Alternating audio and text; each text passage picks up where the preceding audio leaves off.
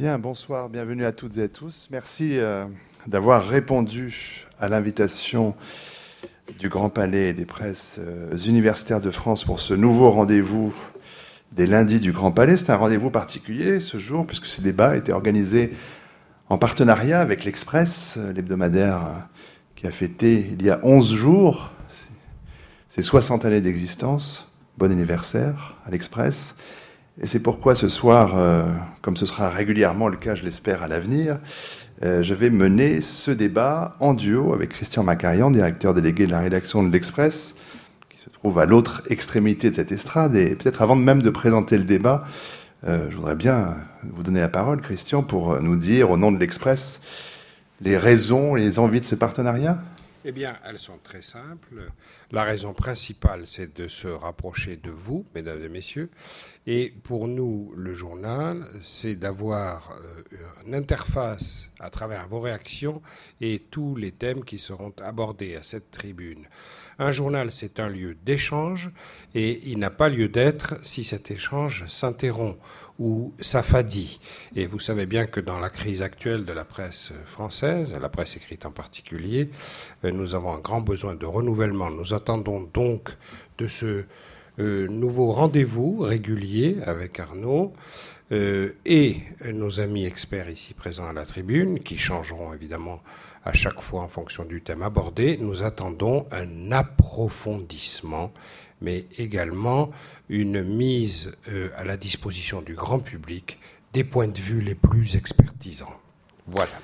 Alors, euh, débat de ce soir, hein, qu'on va mener conjointement, bien sûr, euh, Christian Macarian. ce soir, on clôt un cycle qui a donné lieu à des discussions très riches. ce cycle s'intitule Croire ou savoir.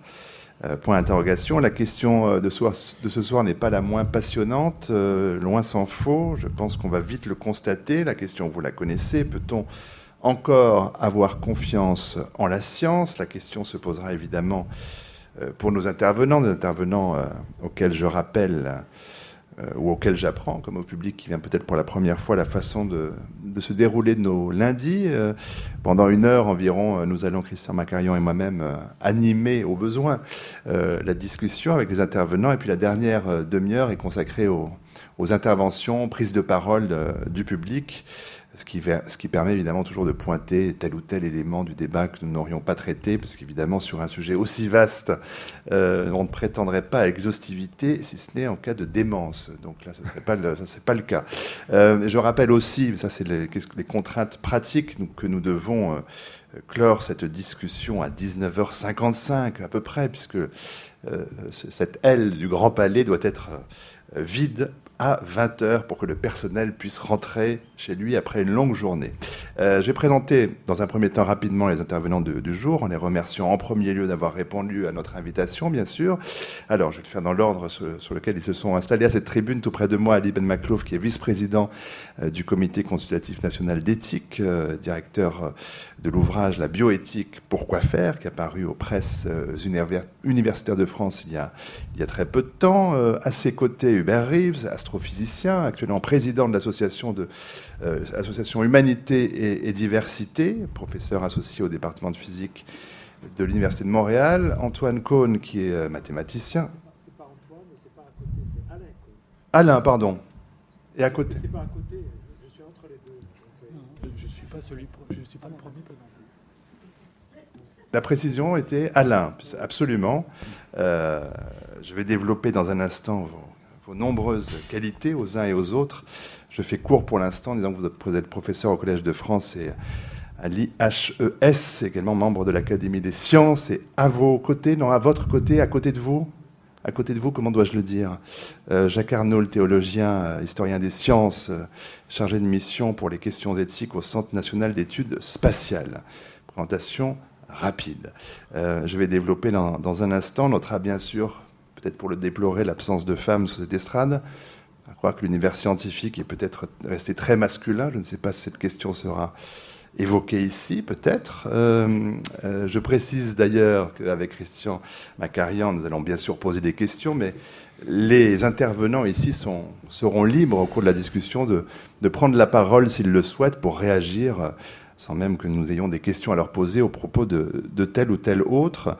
Euh, les, habitués le savent, il ne s'agit pas ici d'un colloque où chacun fait une communication, mais, bien d'une discussion. En tout cas, on essaye de le, euh, de faire euh, ainsi. Premier tour de table, alors peut-être pour mieux connaître nos invités, leur poser une première question, peut-être une variation sur notre, sur notre thématique.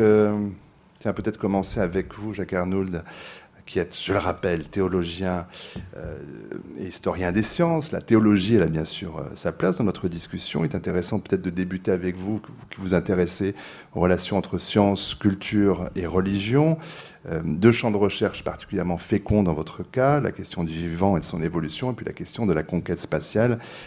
Je renvoie à une bibliographie, euh, notamment sur ces deux thèmes assez importantes. On peut citer simplement une brève histoire de l'espace et une brève histoire du christianisme, tous deux aux éditions Béard, et va paraître Le rire d'Icare, le risque et l'aventure spatiale aux éditions du CERF. Alors, et je le rappelle, vous êtes chargé de mission au Centre national d'études spatiales. Comment est-ce que vous entendez, vous, cette question qui nous réunit sur la confiance, sous-entendu, la possible défiance envers la science Est-ce qu'il faut l'entendre aussi comme une forme de crise existentielle Quand je me suis posé la question, puisque vous me l'avez d'abord posée, spontanément, je me suis dit, au fond, euh, il faut commencer à faire confiance aux scientifiques au moment où ils nous disent, là, je ne sais plus.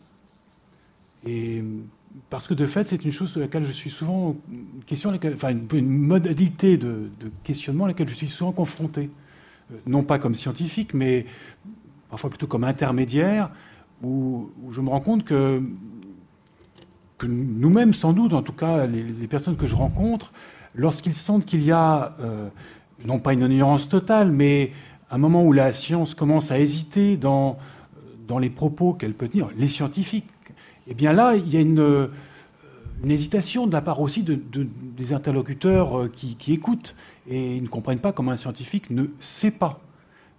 Et, c'est là, je dirais, qu'il faut faire confiance aux scientifiques, y compris dans, ce qu'ils ne savent pas, et pour pouvoir aller plus loin, parce que leur faire découvrir que, la, la, science, mais là, c'est à nos amis scientifiques d'en parler, euh, c'est d'abord une recherche. Ce n'est pas, ce n'est pas seulement l'affirmation d'un savoir, me semble-t-il. Voilà, un, élément déjà paradoxal, Christian Macarian? Euh, On entre déjà dans le bah débat entre science et sagesse, science et philosophie, et science et, l'homme. Mais qu'est-ce que c'est bon pour l'homme Et évidemment, tout ça est de main humaine euh, et, de, d'esprit humain. Donc, on a envie de très vite vous demander euh, les limites que tout ça atteindra, mais on l'abordera tout à l'heure, j'imagine. Bon, alors, je continue avant d'arriver aux hommes de sciences. Euh, donner la parole à Aliben Maclouf, professeur de philosophie des sciences et de la connaissance à l'université. Alors, êtes-vous à Paris-Créteil ou êtes-vous maintenant à Paris 10 Nanterre? Parce que les sources divergent, peut-être aux deux, je ne sais pas. Aliben Maclouf? Paris-Est-Créteil. Paris-Est-Créteil, voilà. Euh, président du comité consultatif de déontologie et de déontologie d'éthique de l'Institut de recherche pour le développement, vice-président je l'ai dit, du, CCNE. Euh, vous avez récemment, euh, vous avez publié euh, de nombreux ouvrages, notamment sur Averroès, sur Montaigne, sur bien d'autres spécialistes de logiciens, Gottlob Frege ou Bertrand Russell, auxquels vous avez consacré là aussi plusieurs livres, et puis vous avez coordonné l'ouvrage du 30e anniversaire du Comité consultatif national d'éthique, la bioéthique, pourquoi faire, publié également au PUF. regard forcément un peu différent que le vôtre sur notre question du jour. Elle est bien Maclouf, la méfiance envers la science euh, vous paraît-elle plus grande aujourd'hui? Peut-être en raison de, je pense au principe de précaution qui a été euh, inscrit euh, dans la loi, dans la Constitution, qui vient d'abord d'une charte de l'environnement. Et ce principe de précaution qui se rapporte au risque non pas avéré, mais au risque incertain, euh, peut-être que paradoxalement, au lieu de mettre en confiance euh, les individus euh, et l'ensemble de la société à l'égard de la science, a accru une forme oui, on pourrait dire, de défiance à l'égard de la science. Et un des paradoxes que je vois dans euh, cet aspect assez contemporain, puisque vous me dites euh, par rapport à aujourd'hui. Donc la loi de 2005 a, euh, en, mettant ce principe dans la Constitution, a comme renforcé en quelque sorte, paradoxalement, la méfiance à l'égard de la science. Christian Là encore, une réflexion que nous allons devoir euh, approfondir ensemble tout à l'heure, c'est le lien tout de suite à la politique, au sens euh, de la vie de la cité. Il y a une demande des citoyens très précise vis de la science. C'est compliqué et vous allez pouvoir nous aider à y voir plus clair tout à l'heure. On va déplier ces différentes euh, questions. Alain Cohn, mathématicien, membre de l'Académie des sciences, professeur au Collège de France, titulaire de la chaire d'analyse et, géométrie depuis euh, bientôt 30 ans, professeur à l'Institut des hautes études scientifiques euh, et à l'Ohio State University à Columbus, aux États-Unis. alors, on dit de vous, et ça, il faut que je le croie sur parole, c'est une des questions que nous allons aborder, que vous avez révolutionné la théorie des algèbres de Von Neumann. Euh, résolu la plupart des problèmes posés dans ce domaine. Donc ça, il faut que je le croie. N'ayant évidemment aucune compétence pour euh, en, savoir quelque chose, vous avez en tout cas reçu, euh, à la suite de ces travaux, la médaille Fields en 1982, le plus prestigieux dans ce, dans ce domaine. Vous avez été lauréat ensuite du prix Crawford en, 2001, médaille d'or du CNRS en, en 2004. Euh, parmi vos publications, euh, on peut signaler notamment avec Jean-Pierre Changeux, c'était avec, euh, chez Odile Jacob en, 2000, Matière à penser, puis tout récemment, chez le même éditeur, cette fois avec Dany Chéreau et Jacques Dismier, le théâtre quantique. Voilà, il est là, le livre. Chez Odile Jacob. Chez Odile Jacob, toujours. Alors, autre point de vue encore avec vous, et c'est la richesse justement de ces débats. Euh, vous travaillez et enseignez euh, dans des domaines que bien peu de gens maîtrisent, euh, même si vos travaux ont fait énormément progresser la connaissance scientifique de votre place, Alain Cohn. Comment est-ce que vous regardez, vous, comment est-ce que vous comprenez ou analysez les questions que se posent les citoyens du monde vis-à-vis de la science? Oui, alors le, point de vue d'un mathématicien est forcément un point de vue particulier parce que, disons qu'un mathématicien est constamment confronté au doute. Mais euh, en même temps, un mathématicien dispose d'un moyen qui est extraordinaire, c'est la preuve. Donc en fait, euh, si vous voulez, bon, il est constamment partagé entre ces deux extrêmes. Et il est très important, bien entendu, de douter. Mais euh, je veux dire, ce serait faux de penser que justement, il n'y a que du doute en mathématiques. Il y a énormément de choses qu'on comprend, il y a énormément de choses qu'on connaît. Et il y a une des qualité euh, très forte des mathématiques qu'en général le grand public ne connaît pas et qui, à mon avis, est extrêmement importante, qui est que, si vous voulez, les mathématiques sont avant tout, par rapport au grand public, par rapport au fonctionnement de la cité, sont avant tout une usine pour fabriquer, pour distiller des concepts. Et des concepts qui n'ont rien d'évident, et des concepts qui n'auraient pas mûri si ce n'était en se posant des questions dures, des questions très difficiles de mathématiques. Des questions dans lesquelles on n'est jamais sûr, bien sûr, d'avoir raison, mais on peut se confronter à la réalité mathématique, par exemple avec l'ordinateur, on peut se confronter à la, réalité mathématique par des preuves, par des doutes, mais le résultat final, je pense, le plus important par rapport à la vie de la cité, par rapport à la société, c'est l'élaboration de concepts. Et par exemple, on, parle de la crise de l'énergie ou de trucs comme ça. Or, c'est un concept qui est né en mathématiques. Donc c'est ça qu'il faut comprendre. Il faut comprendre que les mathématiques, c'est pas seulement faire des additions ou des multiplications, c'est pas seulement des nombres. Ça va bien, bien au-delà.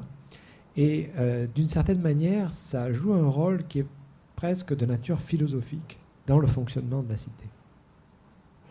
Là, on entre dans la deuxième dimension, la dimension profonde de la science, après avoir entendu euh, deux spécialistes de sciences humaines, nous entrons dans les sciences dures, et comme le disait tout à l'heure Arnaud, il faut qu'on vous croie, d'où la question faut-il croire à la science? Et à ce que vous nous dites, Alain Cohn, nous ne sommes pas en mesure de le croire, nous vous faisons confiance. Et de ce point de vue-là, un énorme débat surgit, c'est-à-dire qu'en gros, l'humanité s'en remet à vous. Vous vous rendez compte de la responsabilité que vous portez oui, tout à fait. Tout à fait. C'est bien normal, je veux dire, parce que euh, pour, euh, pour euh, si vous voulez, pour. Je n'oserais même pas dire que vous, moi, vous me parlez chinois, parce que ça, je pourrais à la rigueur, en travaillant, le comprendre. Je vais essayer de vous faire comprendre, essayer de vous faire comprendre justement en parlant chinois ou choses comme ça. Ce qui est extraordinaire dans les mathématiques, ça, je l'ai bien discuté avec, dans le dialogue avec Jean-Pierre Changeux, c'est le fait qu'elles sont universelles. C'est-à-dire que, imaginez par exemple que, bon, on veuille communiquer avec une civilisation extraterrestre. Eh bien, on ne va pas leur, leur écrire quelque chose en français parce que bon, la probabilité pour qu'ils parlent français est quand même extrêmement faible. Et alors, si on réfléchit, si vous voulez, les gens ont bien réfléchi, etc., ils sont aperçus que finalement, la seule manière de communiquer qui était universelle, justement, c'est les mathématiques. Donc c'est ça qu'il faut bien comprendre. Bien sûr, vous devez nous faire confiance. Pourquoi? Parce qu'on est à la pointe dans un certain sujet. Il faut bien savoir que même pour la communication, c'est le vrai langage universel.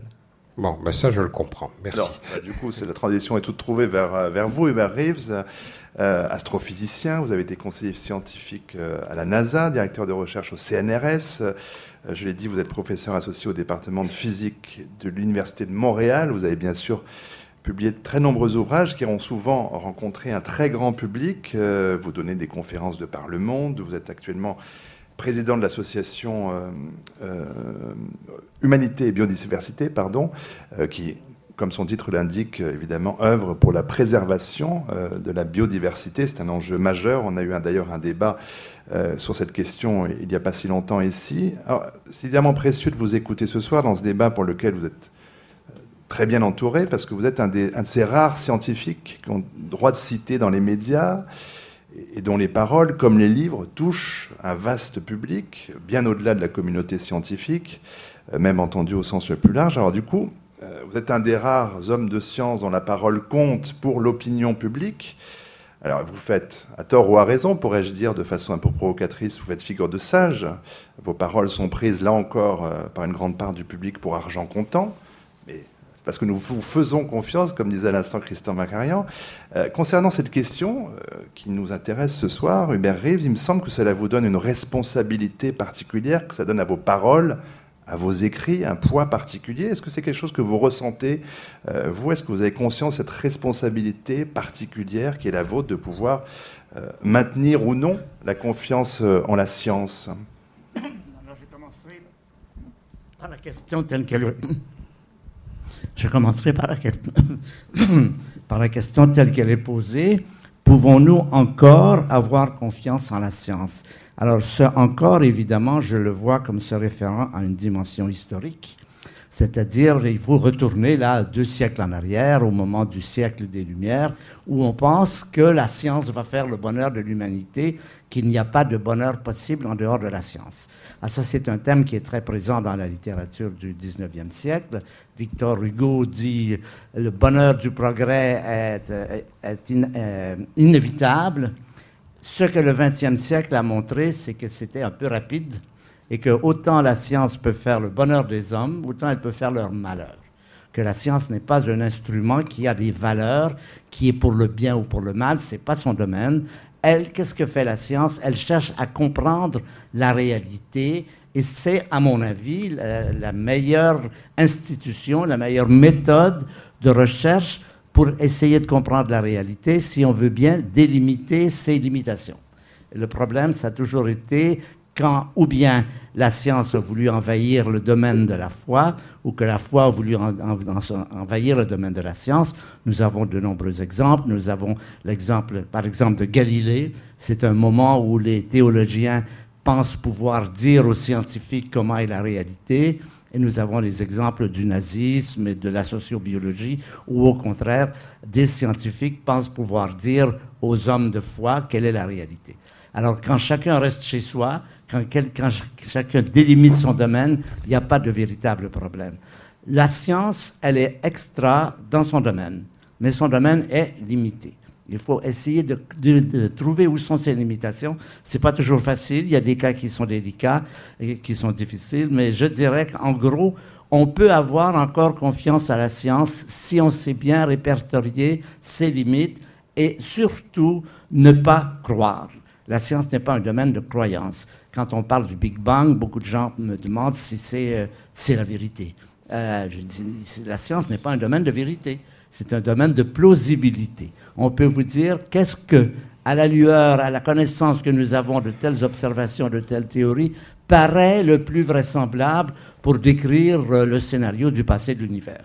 Jusqu'ici, la majorité, les scientifiques, la presque totalité, pensent que cette théorie du Big Bang est la meilleure. Mais il faut bien voir le caractère provisoire de cette affirmation. Il suffirait d'une observation qui pourrait mettre en cause toute la, théorie. On est appuyé sur le fait que jusqu'ici, ce scénario est éminemment crédible et surtout n'a jamais été pris en défaut. Mais ça, c'est provisoire. La science, c'est le provisoire, c'est ça qui fait sa force. c'est qu'elle peut s'adapter. Si on trouvait quelque chose qui colle pas, ben on reste gratter la tête un peu plus, puis on recompenserait. Il faut bien voir ce caractère expérimental de la science. La science est quelque chose qui progresse. Nous apprenons chaque année, chaque décennie des choses nouvelles qui sont crédibles pour un esprit raisonnable qui a du doute et qui demande des preuves. Donc il ne faut pas le voir comme quelque chose, comme une révélation, c'est comme ça, c'est pas comme ça. Il faut le voir comme une connaissance qui s'appuie, qui peut dans certains cas avoir des, crédibilités très, très importantes. Je pense par exemple, si je vous dis que la Terre est ronde, euh, c'est très crédible. Il y a des gens qui ne croient pas, mais ça fait rien, c'est très crédible. Mais si je, si je vous dis par exemple qu'il y a des univers en dehors du nôtre, eh bien là, vous avez le droit de douter parce qu'il n'y a aucune observation qui confirme ce point. Ça viendra peut-être.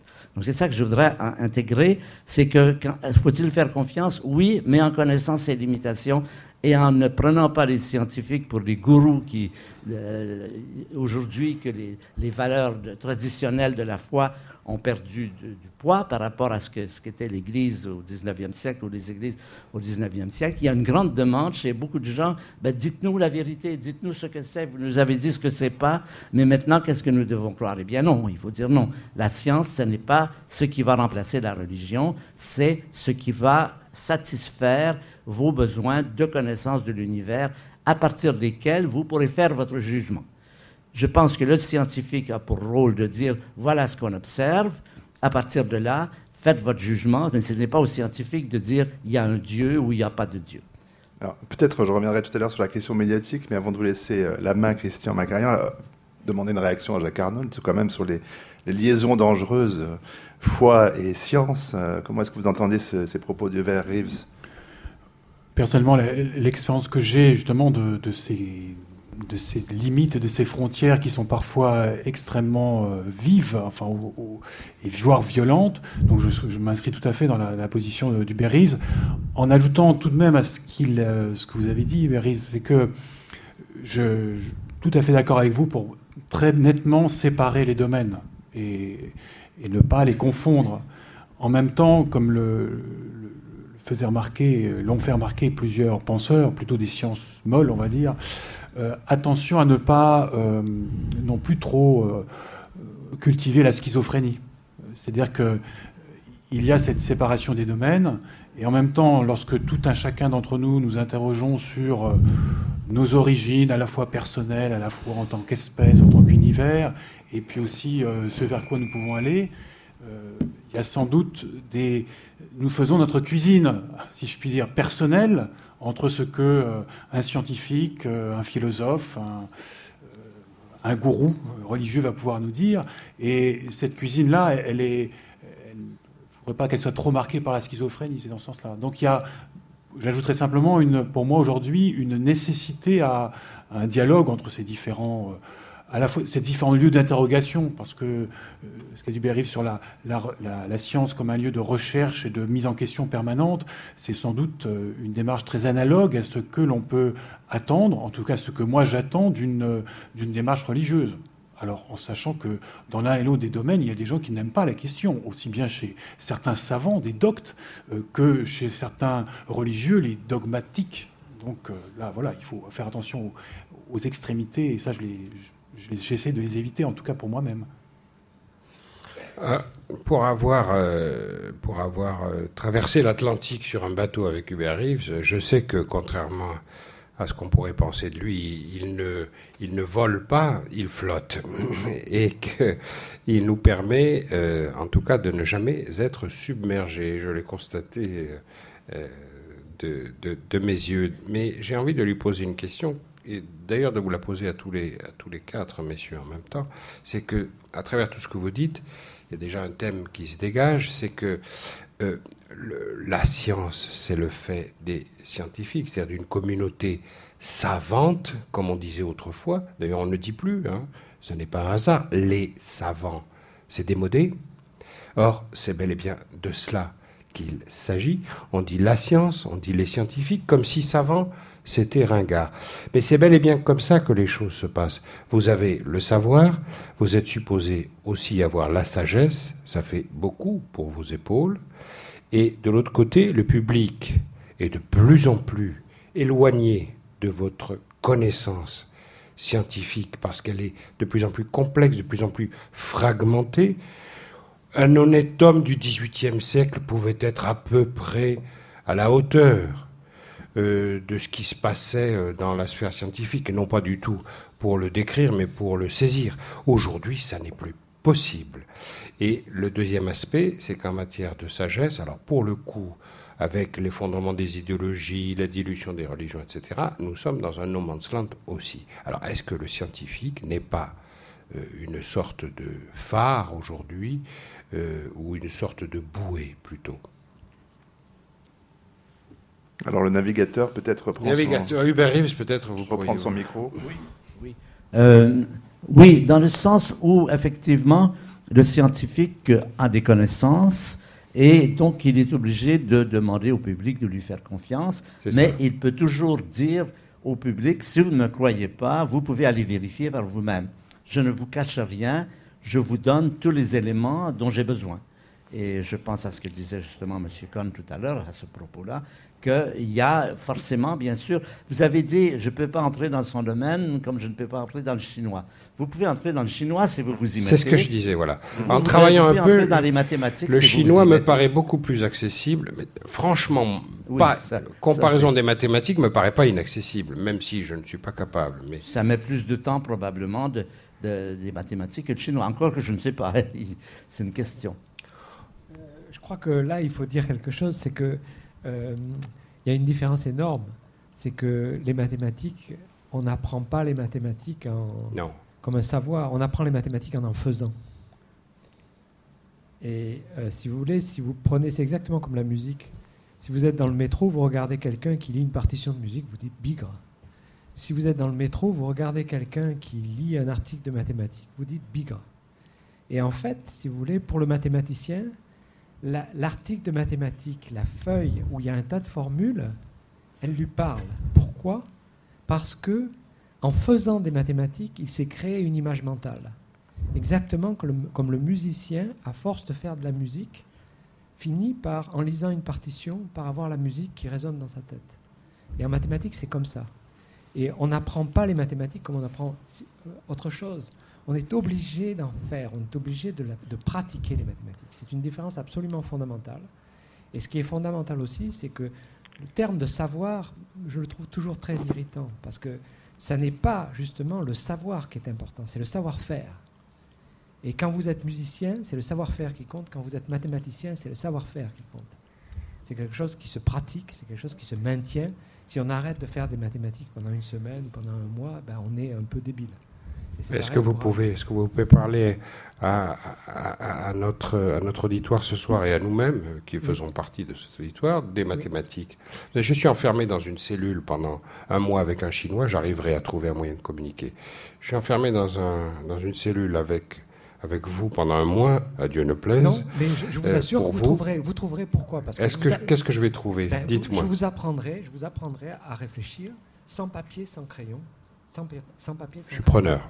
Alors que si vous, je veux vous apprendre le chinois, soit je vous parlerai un langage absolument incompréhensible dès le départ, soit je vous montre. Et puis j'ai pas de crayon, donc je pourrais même pas vous montrer des, caractères chinois. Alors que les mathématiques, je pourrais très bien. Si, vous me laissez un mois dans une. D'accord, je, suis preneur. Et, je prétends que je serai. Vous voyez, mesdames et messieurs, les vacances de rêve que je vais avoir cet été. Je serai capable de vous faire créer dans votre cerveau des images mentales. Et une fois que vous aurez créé des images mentales, de choses aussi simples soient-elles, de concepts aussi simples soient-ils, à ce moment-là, vous saurez faire des mathématiques. Vous saurez, faire vous saurez ce que c'est que faire des mathématiques. Faire des mathématiques, c'est ça. C'est partir de quelque chose qui n'a l'air de rien, puis au bout d'un moment, ça existe dans votre cerveau. Et après, vous pouvez aller vous balader, faire une promenade, etc. Puis vous réfléchirez à ces choses-là et vous pourrez les manipuler abstraitement dans votre tête. C'est ça les mathématiques. En tout cas, vous êtes très convaincant. Alors peut-être à ce, moment de notre discussion, euh, faire à nouveau intervenir Alban Maclouf. Nous avions, euh, il y a un ou deux débats euh, ici présents, Jean-Claude Amezen, président du Comité consultatif national d'éthique.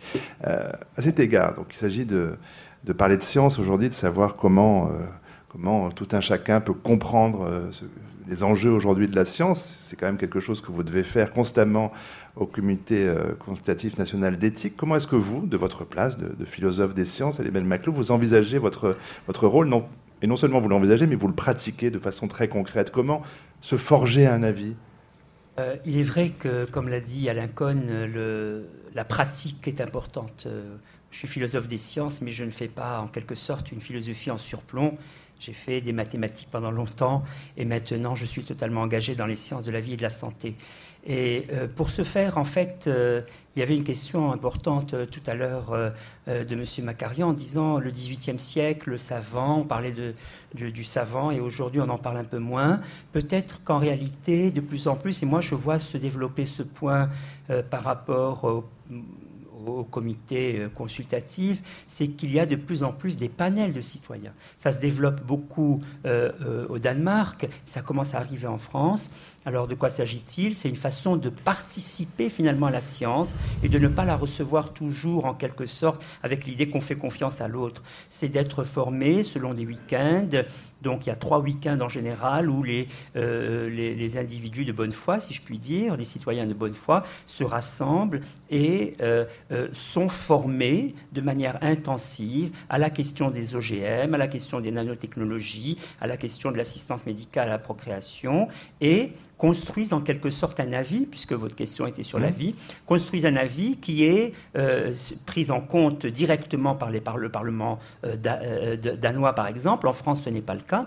Mais, par exemple, quand on avait lancé les États généraux précisément euh, pour le changement des lois relatives à la bioéthique. Euh, ils avaient euh, donc conclu en 2009 et la loi a été changée en 2011. Eh bien, il y a eu toute une remontée de la parole citoyenne au croisement des connaissances et au croisement de la délibération politique. Et je crois qu'effectivement, comme l'a dit Hubert euh, Rives tout à l'heure, la science n'est pas elle-même délibérative, la science, elle n'est pas elle-même dans les valeurs, mais elle donne précisément les moyens pour que l'on puisse se faire euh, son jugement. Et ce que je vois, moi, fonctionner au comité consultatif, c'est que nous avons des, compétences très très diverses. Nous ne sommes pas des experts, mais nous avons des compétences très diverses, des neurologues, des biologistes, chercheurs euh, en génétique, euh, luminologie, l'épidémiologie, etc. Puis d'un autre côté, euh, des gens du Conseil d'État qui sont très formés dans le domaine du droit. Et donc on croise les perspectives juridiques, les perspectives scientifiques, les perspectives philosophiques pour arriver finalement à un avis qui puisse être lu sans qu'on sache sans qu'on sache, et c'est un petit peu le défi, euh, sa, coloration euh, euh, de telle ou telle discipline définie. Voilà la manière dont on confectionne notre avis et où on rencontre finalement à un autre degré, à une autre échelle, le travail qui est fait par le panel des citoyens. Est-ce que ça vous semble pas quand même un petit peu illusoire qu'en trois week-ends on puisse avoir un avis sur les nanotechnologies? Est-ce que c'est pas quand même ou alors il faudrait savoir bah, qui va délivrer cette euh, non pas cet enseignement, mais en tout cas cette information, comment garantir la, pluralité des, points de vue exposés. Euh, on débat sans fin du réchauffement climatique ou de la nocivité ou non euh, des ondes mobiles et, de choses comme ceci, sur lesquelles je crois que les citoyens, dont, je suis évidemment, sur lesquels les citoyens n'ont pas vraiment d'avis, faute d'une parole absolument unanime. Mais je crois qu'entre le savoir prouvé, le savoir démontré euh, d'un côté, qui est totalement stabilisé chez les chercheurs euh, et chez les scientifiques, et avoir des clartés de tout, il y a précisément, bien sûr, des choses très, enfin, c'est deux niveaux très différents, mais il n'est pas interdit de penser qu'on puisse avoir des clartés de tout et avoir des clartés de tout. Effectivement, en trois week-ends, on va pas être le physicien spécialiste des nanotechnologies euh, du tout, mais on va avoir la possibilité de suivre un débat pour ce qui concerne le citoyen en tant que citoyen, pas précisément le citoyen en tant que scientifique. Et, je crois que euh, euh, si on, parle de politique publique euh, où les connaissances puissent être au service de ces politiques techniques, comme le projet a été lancé par le président Lula au Brésil, par exemple. Il y a toute une fermentation autour de cette idée que les connaissances devraient être mises au service des politiques publiques. J'ai vu fonctionner là-bas par rapport à mhm. l'Institut de recherche pour le développement, où nous avons fait un colloque euh, euh, précédemment. J'ai vu fonctionner justement cette volonté d'aller au maximum par la décision politique vis-à-vis vis-à-vis des scientifiques, non pas pour que tous les citoyens soient des scientifiques, ça, ça serait, je suis d'accord avec vous, totalement illusoire, mais pour qu'on ait des clartés de tout et que l'on puisse précisément suivre les débats pour dès lors que la science intervient dans la vie des citoyens et puisse avoir un temps soit peu un avis euh, sur la question. a une question que, encore une fois, j'aime bien les questions qui se posent à vous tous et donc euh, allez-y, répondez sur la base du strict volontariat, mais il y a une question qui, je trouve, est assez angoissante euh, à ce stade-là du débat. C'est que, de la même manière qu'il y a de plus en plus une tendance de nos contemporains à avoir un comportement politique unidimensionnel, je vote parce que j'appartiens à telle communauté, j'attends telle attitude ou j'ai telle espérance. Il y a une sorte de banalisation euh, et d'utilitarisme de la science euh, parce qu'elle se confronte à un phénomène tout simplement tout à fait considérable et qui résume toute notre civilisation euh, occidentale à elle seule, c'est l'individualisme qu'est-ce que la science peut m'apporter à moi, le moi étant le déterminant du monde, le moi étant l'instrument de lecture du monde, que ce soit en théologie, enfin sagesse, spiritualité, ou que ce soit en science? Je prends mille exemples. Euh, l'agroalimentaire est appliqué à mon assiette, et l'agroalimentaire découle de connaissances chimiques euh, extrêmement élevées. Je ne m'intéresse pas à la chimie, je m'intéresse à mon assiette. Euh, pour la médecine, les exemples abondent. Je veux, vous le disiez tout à l'heure, Monsieur Ben Maclouf, le principe de précaution, je veux le maximum de sécurité, et puis je veux des choses qui n'existent pas en dehors des, chemins cognitifs de la sagesse ou du comportement. Par exemple, maigrir, ça n'est pas un problème qui, si j'ose dire, concerne la science. C'est une attitude individuelle que la science peut aider, mais on veut des résultats, la pilule miracle. Bon, je ne parle pas des questions de conception, euh, de génétique euh, et de sexualité. ça va sans dire. Et puis, il y a tout le champ de l'utile à la maison, euh, des développements euh, ultimes d'Internet. Bref, la science est partout, mais sous une forme, sous la forme de l'ego, si j'ose dire. Est-ce que cela ne vous inquiète pas? Je ne crois pas, je ne vous sens pas inquiet, Monsieur Cohn. Non, Je veux dire, euh, c'est très difficile, à mon avis, de, départager ce qui est l'individualisme et puis ce qui est le bien de la société. Je veux dire, euh, par contre, euh, ce que je vois, ce que je perçois moi dans mon domaine, si vous voulez, c'est que selon les sciences, il y a des comportements euh, différents. Mais je ne veux pas dévier la conversation parce que bon, je pense qu'on y reviendra peut-être après. ce qui me paraît assez, assez frappant, si vous voulez, c'est justement ce qui distingue par exemple les mathématiciens des physiciens c'est que les mathématiciens sont beaucoup plus individualistes que les physiciens. C'est-à-dire que les physiciens, en général, ils ont une théorie et euh, ça crée une espèce d'aspiration. Et alors, il y a une comparaison que les chimistes ou les physiciens comprendront. C'est on dit, euh, vous savez, on dit les mathématiciens sont des fermions, les physiciens sont des bosons. Alors, qu'est-ce que ça veut dire? Ben, Ça veut dire les bosons, en général, ils se mettent ensemble, comme les photons, etc. Alors que les fermions, il y a ce qu'on appelle le principe d'exclusion de Pauli qui dit que s'il y a un fermion qui occupe un État, il n'y en a aucun autre qui occupe le même État. Et ça, c'est une différence fondamentale dans le comportement des mathématiciens et le comportement des physiciens. Et ça fait que, alors on parlait du réchauffement climatique, c'est ce qu'on appelle le groupe sync ou les trucs comme ça.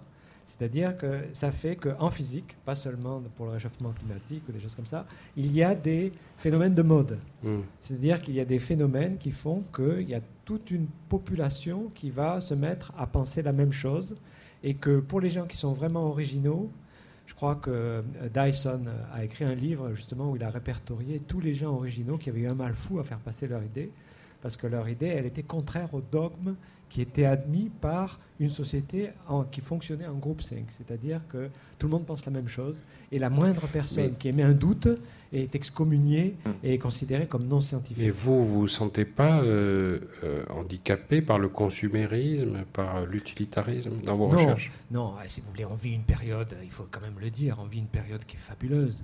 Le fait que maintenant... Euh, on ait Internet, on soit capable, si on se pose n'importe quelle question, je vais, je vais prendre un exemple, euh, on se posait la question comment donner l'antibiotique à un chat qui ne veut pas le prendre?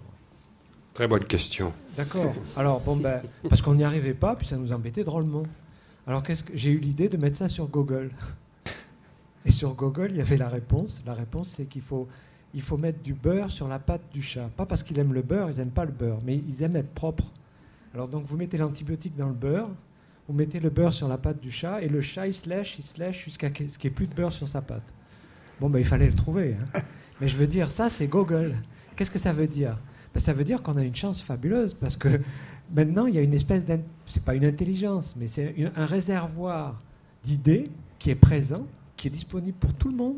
Il suffit même d'avoir un petit téléphone portable. Et ça, bon, ben, on ne peut pas se plaindre quand même, il ne faut pas exagérer. Ah, Est-ce que c'est l'avis d'Hubert Reeves aussi? Tout à fait, c'est-à-dire pour nous qui sommes du beau comté de la clôture. Ah. Je pense à nous ici qui vivons bien dans une civili- civilisation où nous avons tout ce qu'il faut. Le problème, c'est le milliard de personnes qui sont en dessous du niveau de... C'est pour ça que moi, je ne suis pas sympathique à cette idée du dé- du, de la... dé- dé- comment ça s'appelle? Décroissance. Décroissance. Parce que la croissance, c'est dire, c'est arrêter d'essayer d'améliorer la qualité de vie. Nous, nous vivons bien. Nous n'avons pas besoin de... Et le théologien vous rejoindra, parce que Théard de Chardin a dit que le bonheur, c'était la croissance, si je ne me trompe pas. Mais pas la croissance économique. Non, j'a- j'avais une autre, une autre idée, mais on va, le laisser terminer, mais vous aurez la Bon, parole je, tout de suite. hein. je- je finirai par une phrase qui me paraît bien résumer cette question de la croissance. C'est il faut faire mieux avec moins. C'est-à-dire la croissance de quoi?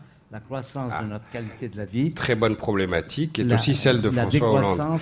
C'est la décroissance des moyens que nous utilisons pour y arriver. Est-ce qu'on peut, vous qui, vous qui savez ça, Ben, je n'ai pas la réponse. Il y a évidemment Ah, plein de problèmes et, et nous sommes devant des, des réels problèmes quand on regarde de près. On fait ce qu'on peut, mais dire qu'on va y arriver, c'est une affirmation bien hasardeuse, bien téméraire. On fait ce qu'on peut pour y arriver. Alors, Mais il c'est- faut faire ce qu'on peut pour y arriver. Citation pour citation, on peut citer Samuel Beckett et la fin de Cap au pire qui est raté mieux.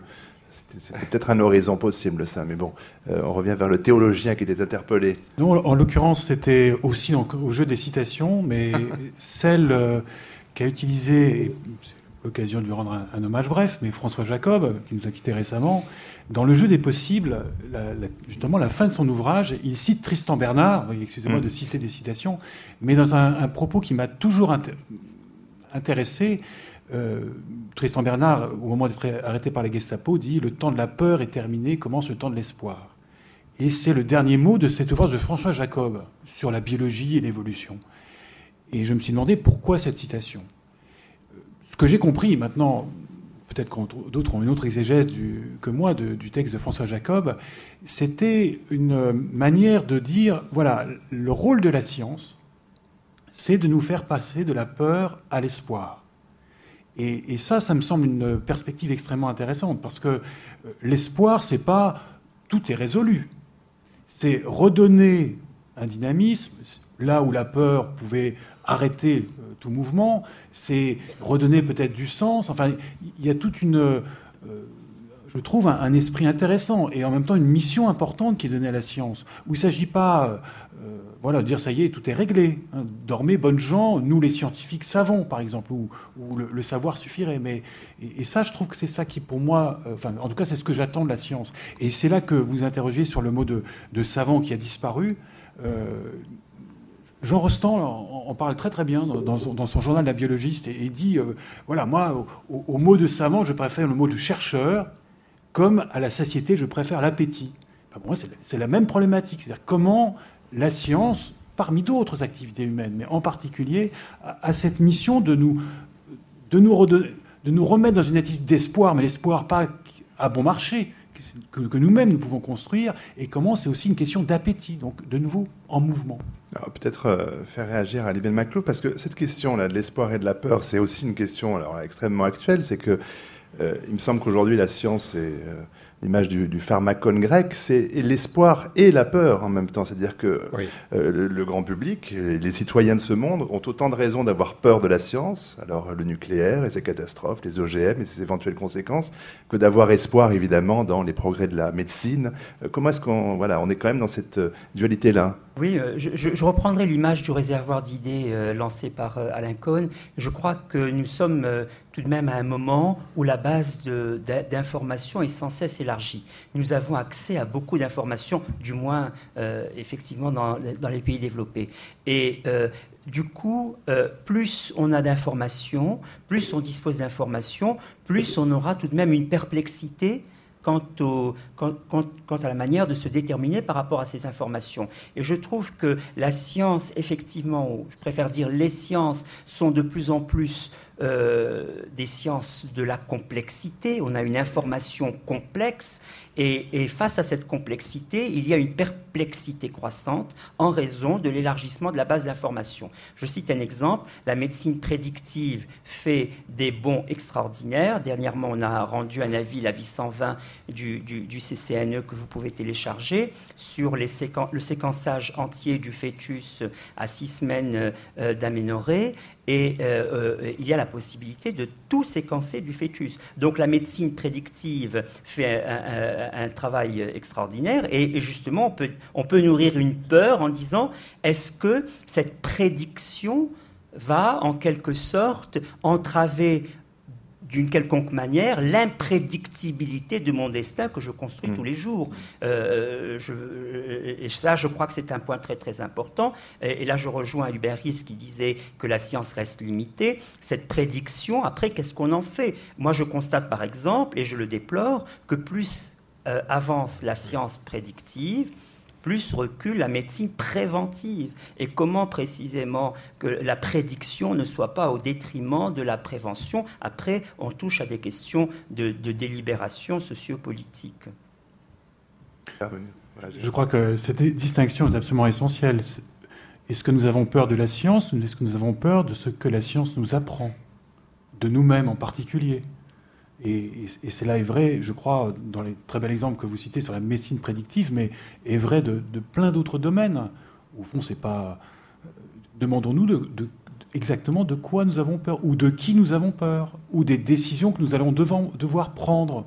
Et, cela nécessite effectivement du temps et de l'investissement. Vous avez cité, évoqué euh, ces questions de, de panels citoyens et j'ai moi-même eu une expérience intéressante, euh, même si elle était plutôt un semi-échec du, débat public, euh, national public qui a eu lieu sur les nanotechnologies il y a maintenant trois ans, où euh, donc on ne trace pas les choses, mais nous n'avons pas pu passer parce que la loi nous posé un certain, une certaine procédure.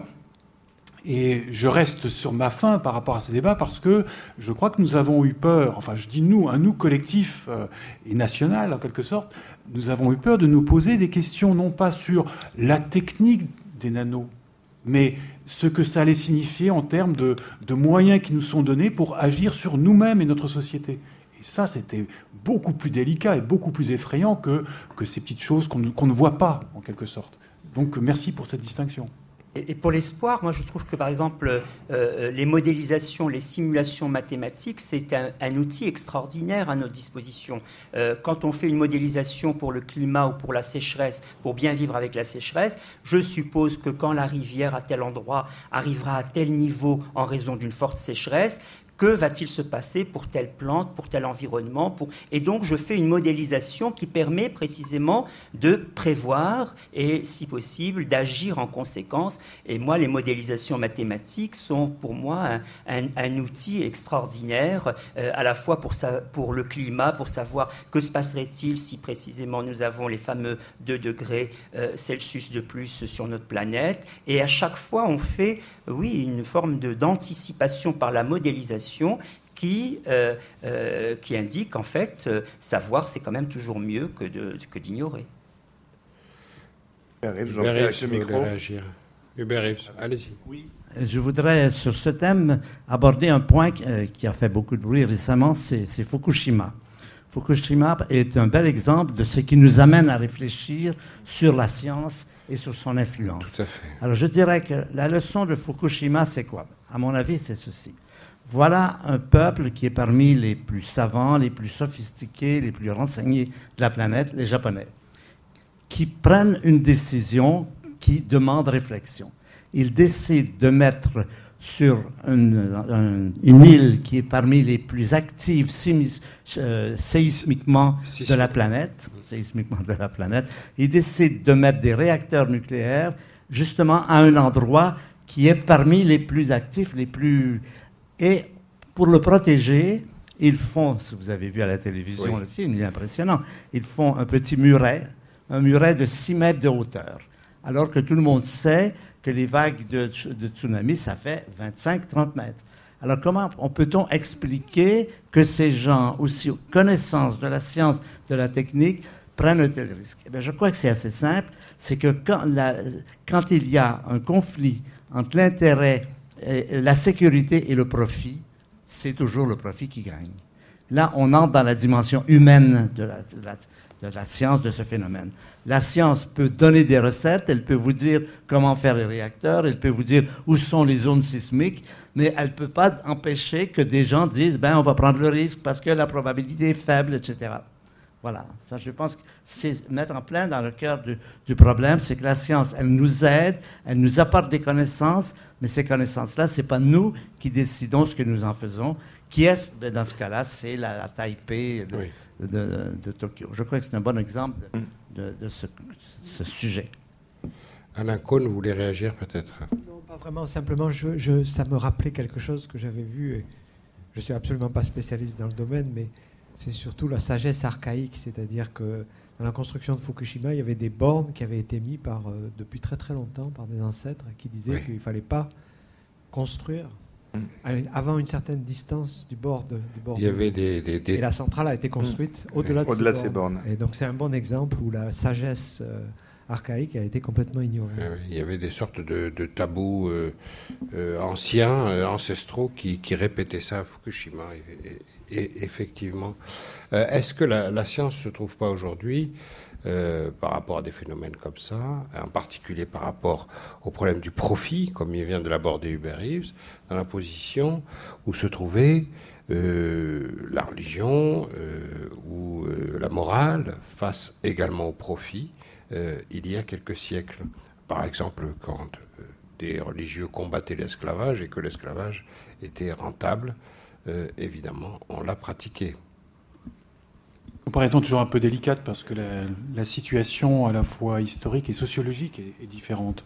Euh, je, ne sais pas si, puisque vous prenez cet exemple-là, si aujourd'hui dans la société il y a des scientifiques qui ont une place d'autorité équivalente à celle des autorités ecclésiastiques il y a quelques siècles, et, au sein de ce groupe, euh, des espèces de dissidents qui, qui essayaient d'aller contre un courant de pensée. Euh, je n'ai pas l'impression que qu'il y ait dans la communauté scientifique une, il y a un conflit. une même tentation sur l'autorité et le pouvoir. Non, je me trompe peut-être. Non, mais je suis frappé en tant que journaliste par la constatation de la multiplication des conflits entre la sphère scientifique at large, euh, au sens mhm. large, et euh, le grand public. Euh, par exemple, tel laboratoire que je ne citerai pas qui diffuse un médicament qui est extrêmement nocif, euh, d'abord euh, arrive à le faire et ensuite euh, utilise des scientifiques pour justifier ses méfaits et certains hmm.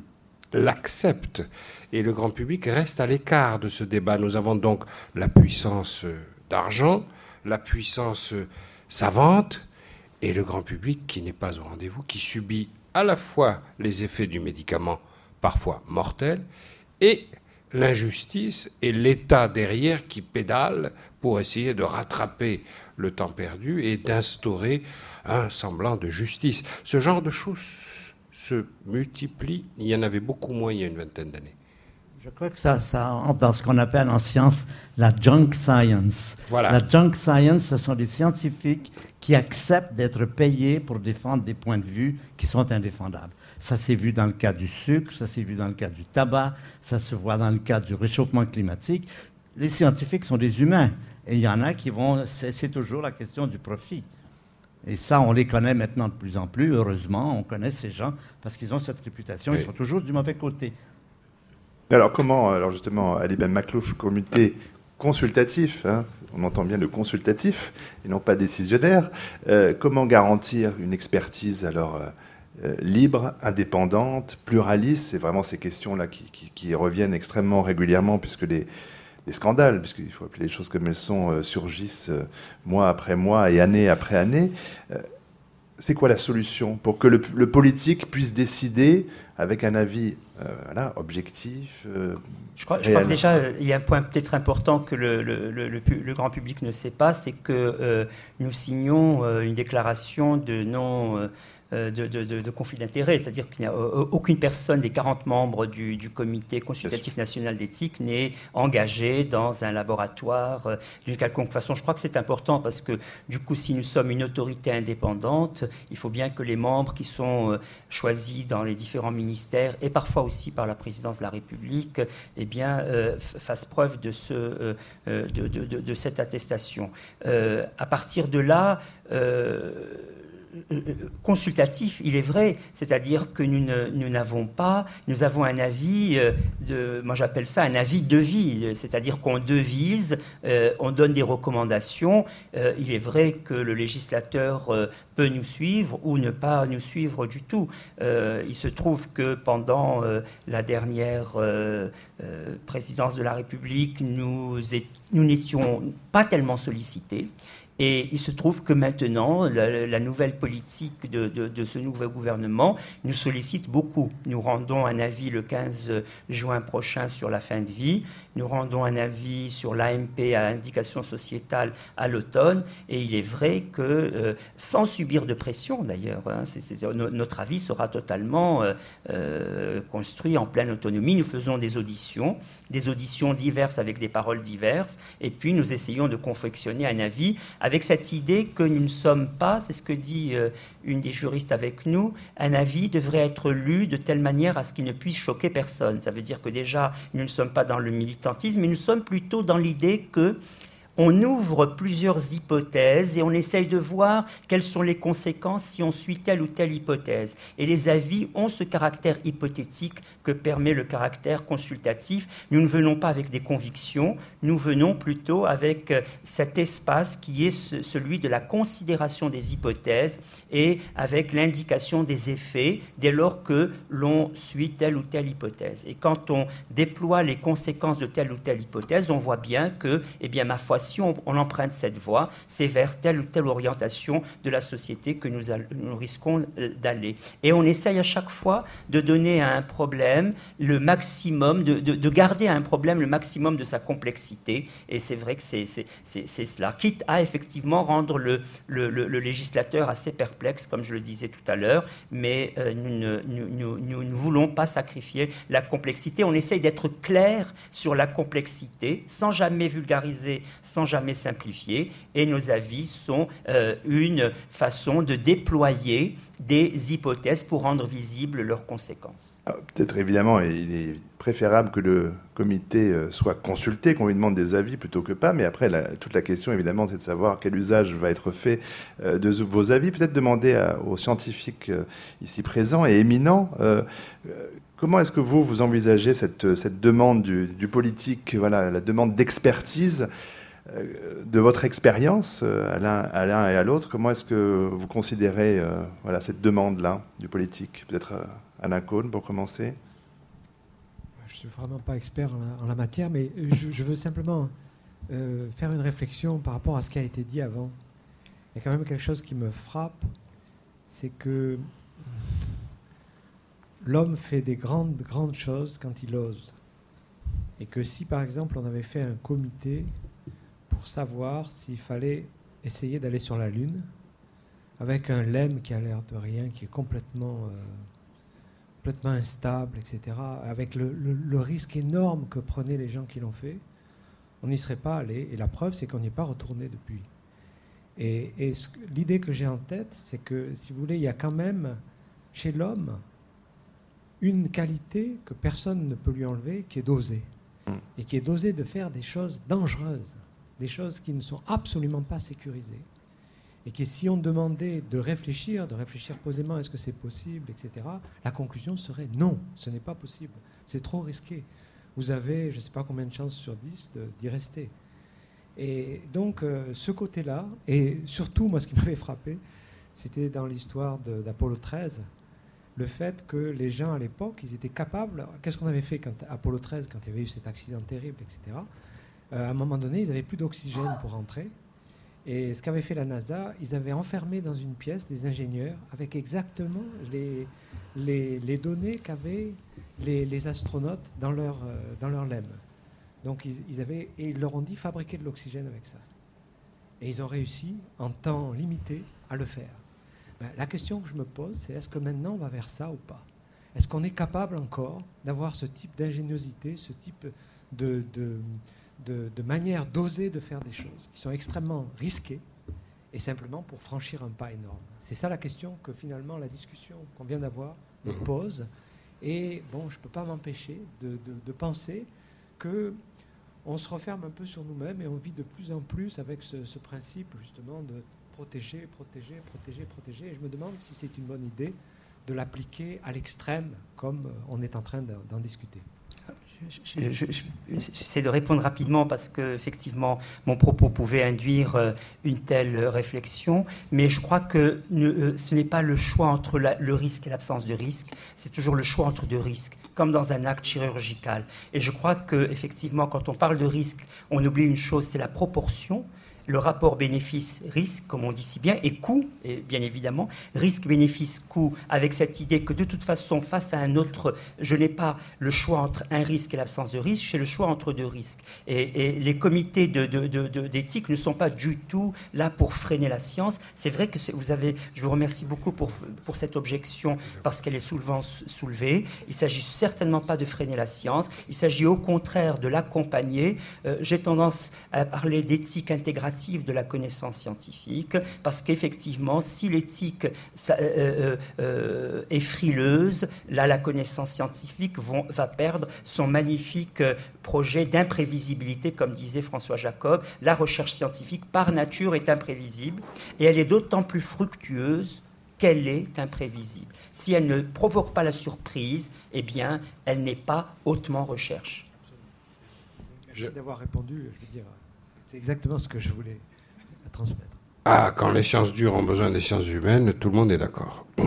Mais on a besoin quand même. Juste ajouter à, de votre à ce que vous disiez, et de- je ne pouvais que- qu'aller dans votre sens, euh, Alain Cohn. Euh, une chance sur deux, hein, les, les astronautes euh, d'Apollo 11 de revenir de, la surface de estimation. Et donc, les- effectivement, la- l'audace, euh, peut-être aussi l'enthousiasme, peut-être aussi, peut-être aussi, excusez-moi, mais un certain plaisir. C'est-à-dire que euh, il se trouve que, j'ai, que dans, le, métier qui est le mien, j'étais amené à, à- à réagir- enfin, à réfléchir à ce genre de questions. Et, et- et nous aimons bien, dans les, en- les gens de l'air et de l'espace, nous rappeler notre ancêtre, nos ancêtres Dédale et Icare. Et, et quand on lit le, le- le mythe d'Icare, souvent nous avons une lecture uniquement, euh, pas négative, mais vous voyez ce qui arrive quand vous, vous allez trop haut. Mais, Une lecture répressive, oui. et, et c'est, vrai, il y a une part de vrai, comme tout mythe.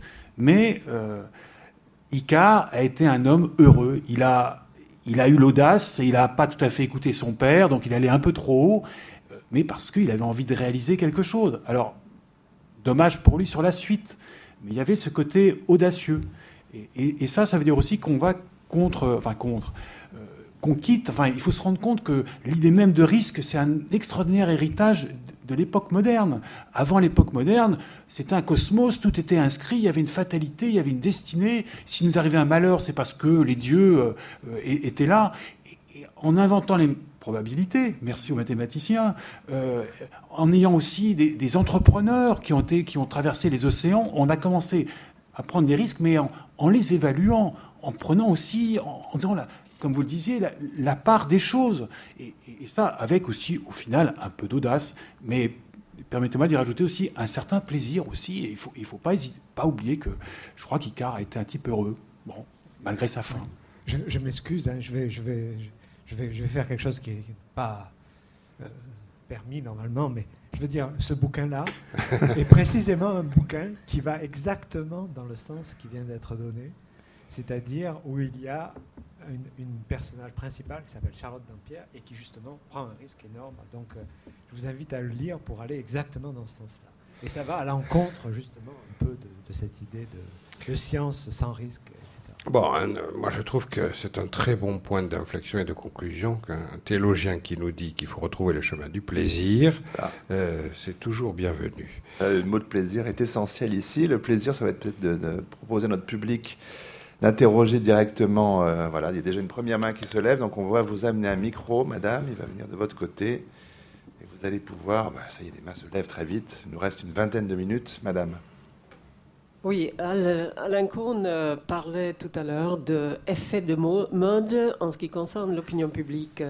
Oh, l'opinion publique euh, va parfois pour le, climat, qui, le changement climatique, c'est dangereux, ou, alors les, sceptiques qui dominent. Là, je voudrais justement euh, poser la question, et heureusement que Hubert Reeves était là pour parler de junk science, science oui, junkie science. Euh, la question est est-ce qu'on ne peut pas justement manipuler l'opinion publique euh, Manipuler par Prenons l'exemple des climats sceptiques. À un moment donné, les climats sceptiques ont semé le doute, mais exprès, pour favoriser le lobby euh, qui, pollue euh, et qui, euh, qui continue, pour qu'il continue à, polluer. Donc la question de, de Uber Rive, c'est pas la question, c'est l'affirmation que finalement c'est toujours le profit qui, qui a le dessus et là, euh, la question se, pose à Monsieur Alain, non pas Alain, mais Maclouf. Euh, est-ce que euh, l'opinion publique peut être mieux informée et comment et comment faire pour qu'on pèse davantage sur les décisions politiques et, et comment voilà. Allez, Mme Maclouf répondre à cette question. La place du citoyen dans la prise de décision. Je, répondrai dans le domaine qui est de, plus en plus le mien, celui de la médecine, si vous voulez, à partir de la loi euh, du 4 mars 2002 qui donne la possibilité aux patients de choisir sa thérapeutique et d'être informé sur son dossier médical de telle manière à ce qu'il puisse précisément avoir un autre avis, etc. Et donc là, c'est, euh, si vous voulez, le choix est du côté véritablement, on pourrait appeler l'opinion publique, de la personne qui n'est pas euh, du côté de la science. Et je crois que euh, c'est à la fois important pour casser une forme de paternalisme autrefois qui consistait à dire je sais pour vous et vous êtes ignorant vous-même, je sais pour vous ce qu'il faut faire mais ça a aussi donné des choses un petit peu délétères parce que euh, il y a beaucoup de patients qui viennent chez leur médecin en disant j'ai vu sur internet que vous avez tort, etc. Donc il y a eu des courts-circuits de, euh, de, de, de l'information scientifique par ce poids donné. Alors on peut dire, et je reprends un petit peu ce que disait Alain Cohn tout à l'heure, la précaution inutile n'est-elle pas parfois simple cruauté dès lors que je ne propose pas la thérapeutique qu'il faut d'une manière indicative et forte et en laissant pas l'idée que finalement vous pouvez ne rien prendre alors qu'il y a euh, des thérapeutiques avérées. Donc l'opinion publique, euh, je vous réponds par ce biais-là, euh, à la fois quand par la loi même on donne la possibilité aux gens de choisir et qu'ils se mettent à s'informer, parfois il peut y avoir des effets délétères d'une information non assimilée. Peut-être une autre question dans le public. Vous aurez le micro juste après, monsieur. Oui, bonjour.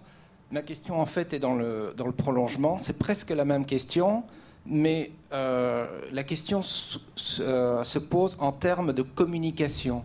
C'est-à-dire qu'il y a un certain nombre d'acteurs, que ce soit des politiciens, que ce soit des gens qui ont euh, quelque chose à vendre, qui ont peuvent avoir intérêt à utiliser les médias ou d'autres moyens de communication qui aujourd'hui sont très performants pour diffuser de manière très rapide des informations s'appuyant sur des informations scientifiques ou parfois parcellaires pour imprimer dans l'opinion très rapidement une idée Mm.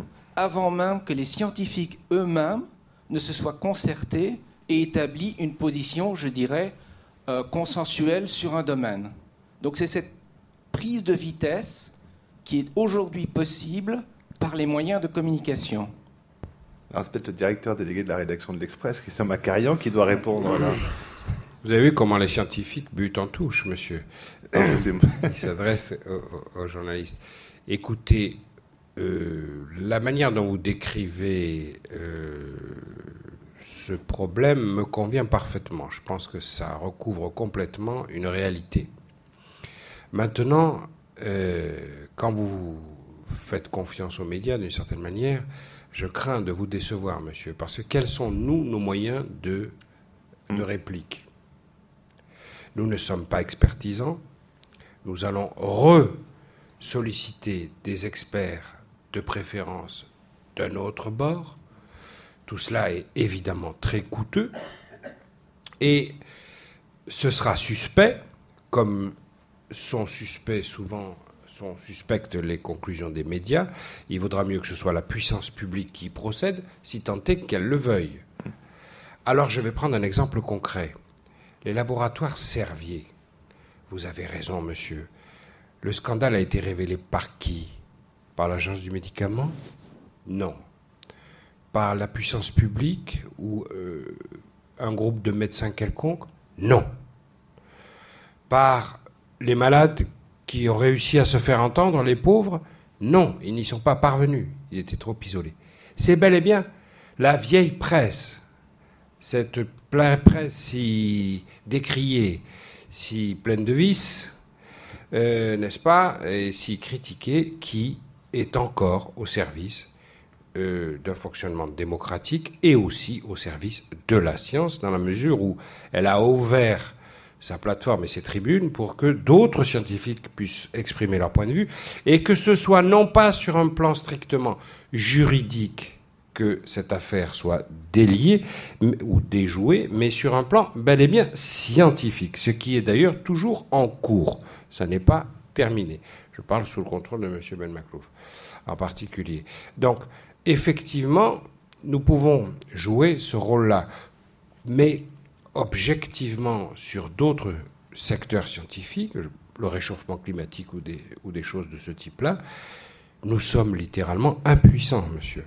Donc, c'est là où, quelque part, il faut faire confiance à l'homme. C'est-à-dire que c'est une responsabilité collective dans un système démocratique. Il y a des choses que vous ne faites pas et qui ne sont pourtant pas interdites par la loi. Parce qu'il y a quand même un contrat social qui nous lie. S'il pouvait y avoir un contrat social ou un contrat moral en ce qui concerne les grandes questions scientifiques, ça se saurait. Mais il y a tout de même un certain nombre de points qui devraient nous mettre d'accord. Or, il me semble que tout ce qui concerne la bioéthique notamment est en train de faire bouger tout ça. Ce qui pour moi est une évidence ne l'est pas en termes de limites, j'entends, ne l'est pas pour mon voisin, qui peut avoir de toutes autres idées. Donc, malheureusement, alors pour le coup, les médias ne sont pas scientifiques du tout. Ça, je le revendique, je le concède et je le revendique. Et donc, il faut euh, que ce soit une sorte d'itération, hein, d'avancement euh, dans certains sens, de recul, de tâtonnement qui permettent démocratiquement euh, de euh, réconcilier ou de, mettre ensemble au travail scientifique et journaliste. C'est tout à fait fondamental. Je peux vous assurer d'un point qui devrait tous vous rassurer, c'est que les journaux sont ouverts à cela. Et que moi, j'accueille absolument euh, qui veut euh, pour s'exprimer sur un sujet scientifique qui touche le grand public, évidemment. Ça nous intéresse. Nous sommes demandeurs. Alors, monsieur avait demandé la parole depuis un moment également. Oui, monsieur, euh, monsieur au début, vous avez parlé du principe de précaution. J'attendais que vous Ah oui. développiez un petit peu. Parce que je je reste un peu sur ma faim là-dessus.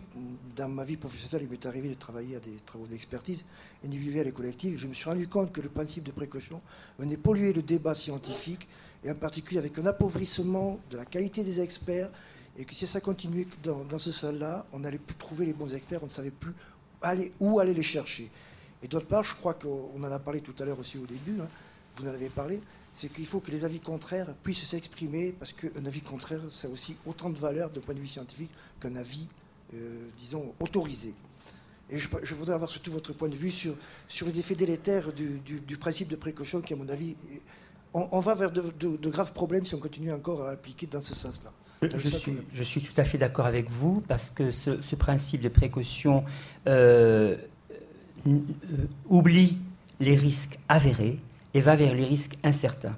Et ces risques incertains eux-mêmes sont euh, présentés sans distinction entre risques indéterminés risque dangereux. Que signifie risque incertain Donc il y a l'incertitude qui n'est plus celle qui a été défendue tout à l'heure euh, par euh, euh, plusieurs de mes collègues ici. L'incertitude scientifique, c'est une belle chose, au sens où la science n'est pas certaine, mais elle est précise. Elle, est, elle avance en précision en nous faisant perdre nos certitudes.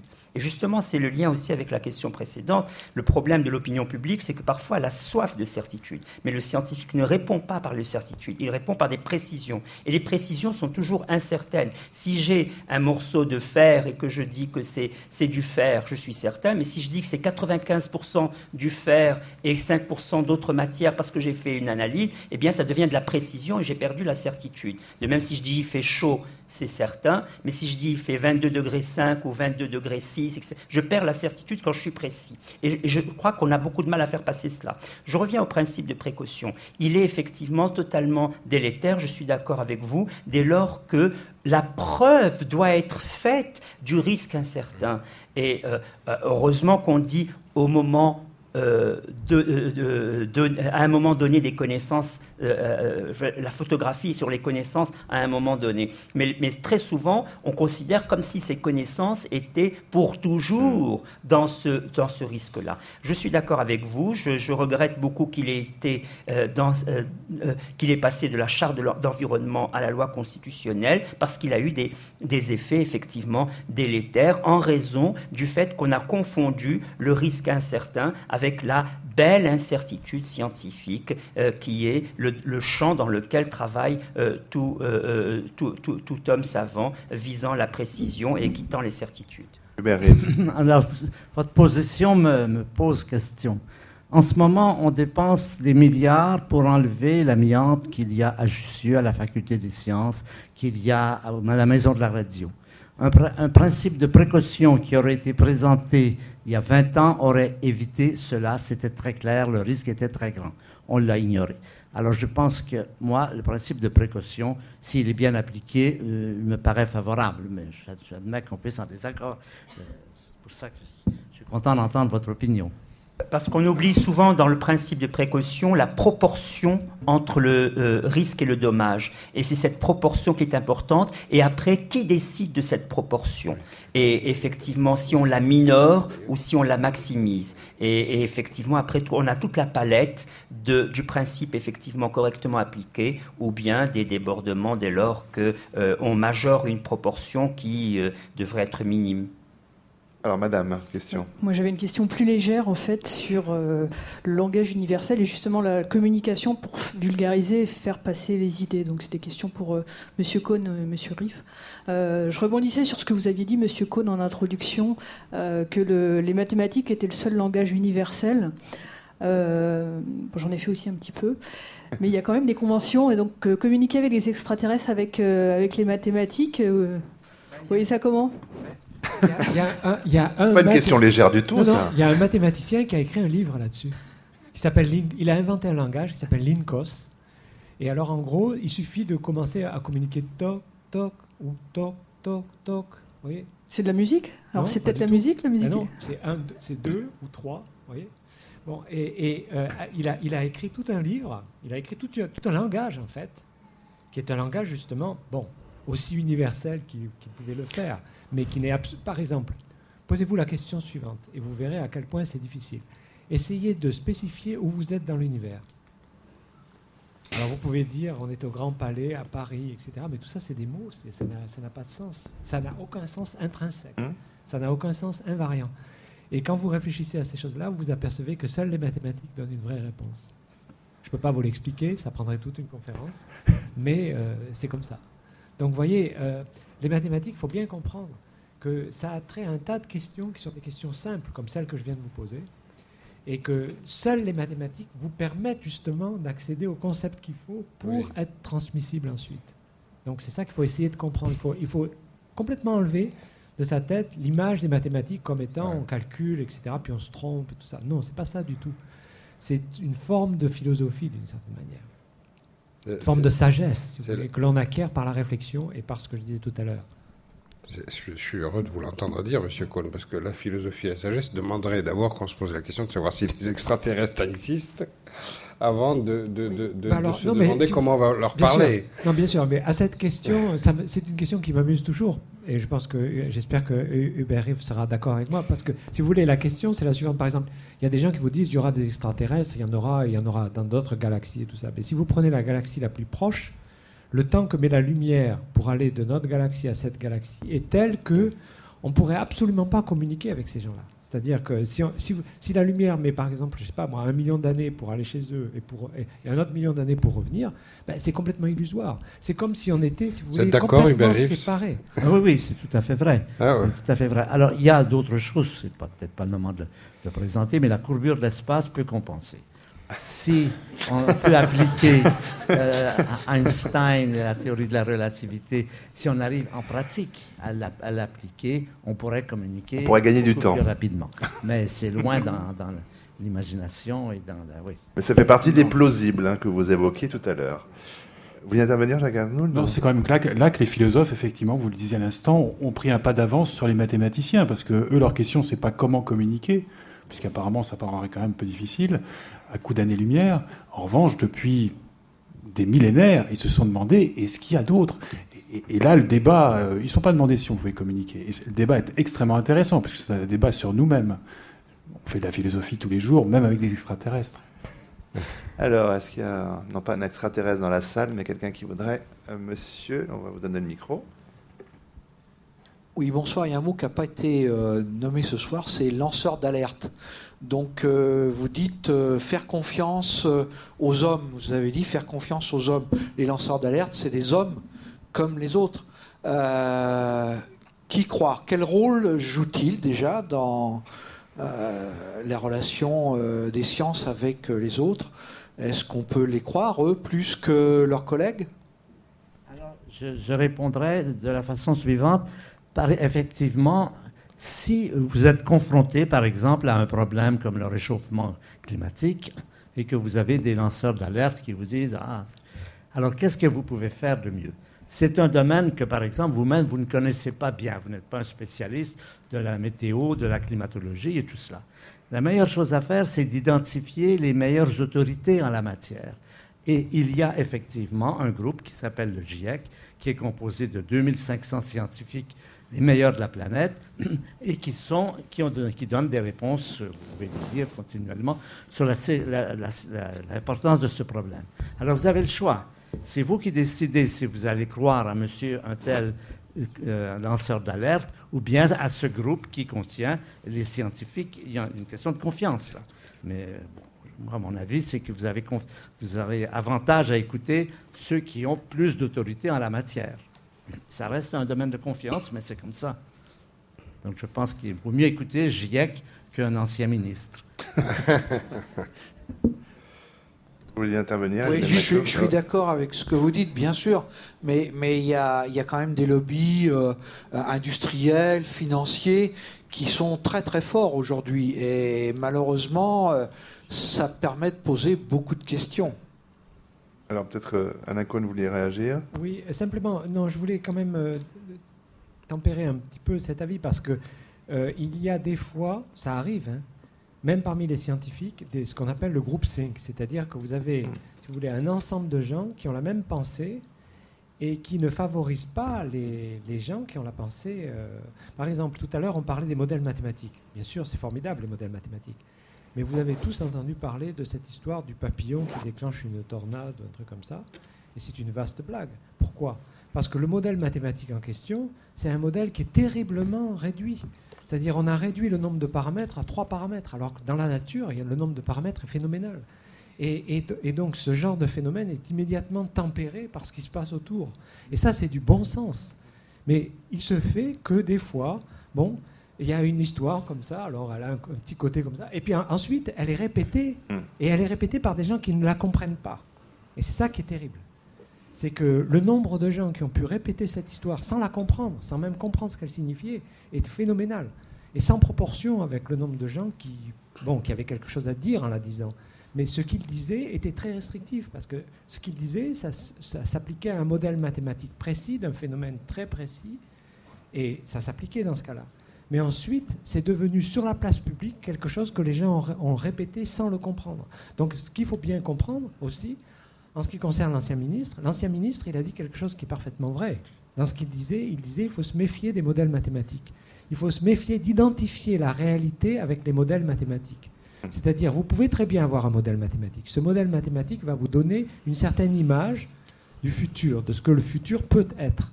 Mais identifier la réalité extérieure avec le modèle mathématique, c'est une grave erreur. Parce qu'en général, on n'est pas au courant de tous les paramètres. Par exemple, bon, euh, on parle du réchauffement climatique. C'est clair, c'est un phénomène absolument évident, etc.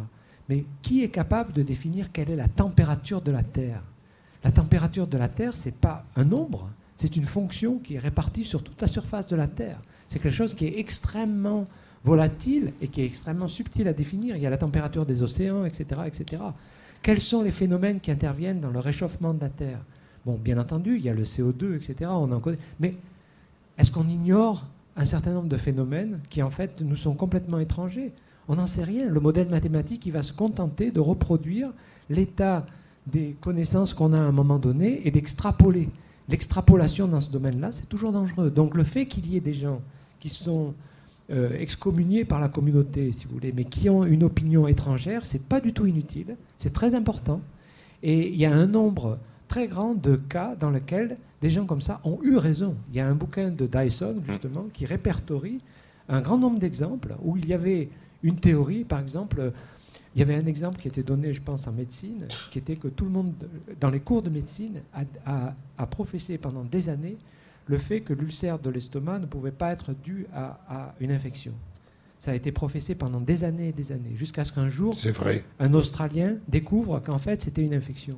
Et c'est incroyable, je veux dire, c'est absolument incroyable que un, homme qui était original, etc., ait pu renverser une opinion qui était tellement admise par la communauté qu'elle était enseignée dans les, dans les cours de médecine. Donc il faut se méfier, il faut se méfier autant, justement, de, du côté, euh, si vous voulez, ça peut être euh, des gens complètement euh, sans intérêt, mais il, est crucial qu'il y ait des gens comme ça de temps en temps qui donnent une opinion qui n'est pas l'opinion admise et de les écouter. Et lorsqu'on est justement le, grand public, on, méprise souvent l'opinion du grand public. Mais non, le grand public, il est capable de se faire une opinion. Mais seulement, il faut qu'il soit curieux, il faut qu'il regarde, il faut qu'il compare, il faut qu'il réfléchisse, etc. Et ça, on est tous capables de le faire. Pour en savoir plus, peut-être. c'est conclusif, là, encore une fois, magnifiquement. Totalement conclusif. Et, avant d'applaudir, je crois qu'il faut qu'on rappelle que vous pourrez retrouver euh, de nombreux éléments du débat de ce soir dans deux livres publiés par nos intervenants ici présents. L'un euh, publié par Alain Cohn, Danny Chéreau et Jacques Dixmier, qui s'intitule Le théâtre quantique chez Odile Jacob et qui présente de façon très amusante, très accessible la mécanique quantique euh, à travers une sorte de, récit, de conte, et c'est très amusant.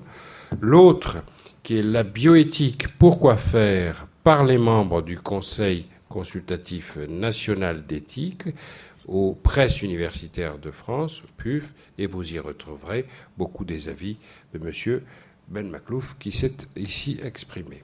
on remercie évidemment les quatre intervenants et le public qui était là ce soir avec nous. Merci à tous. Merci.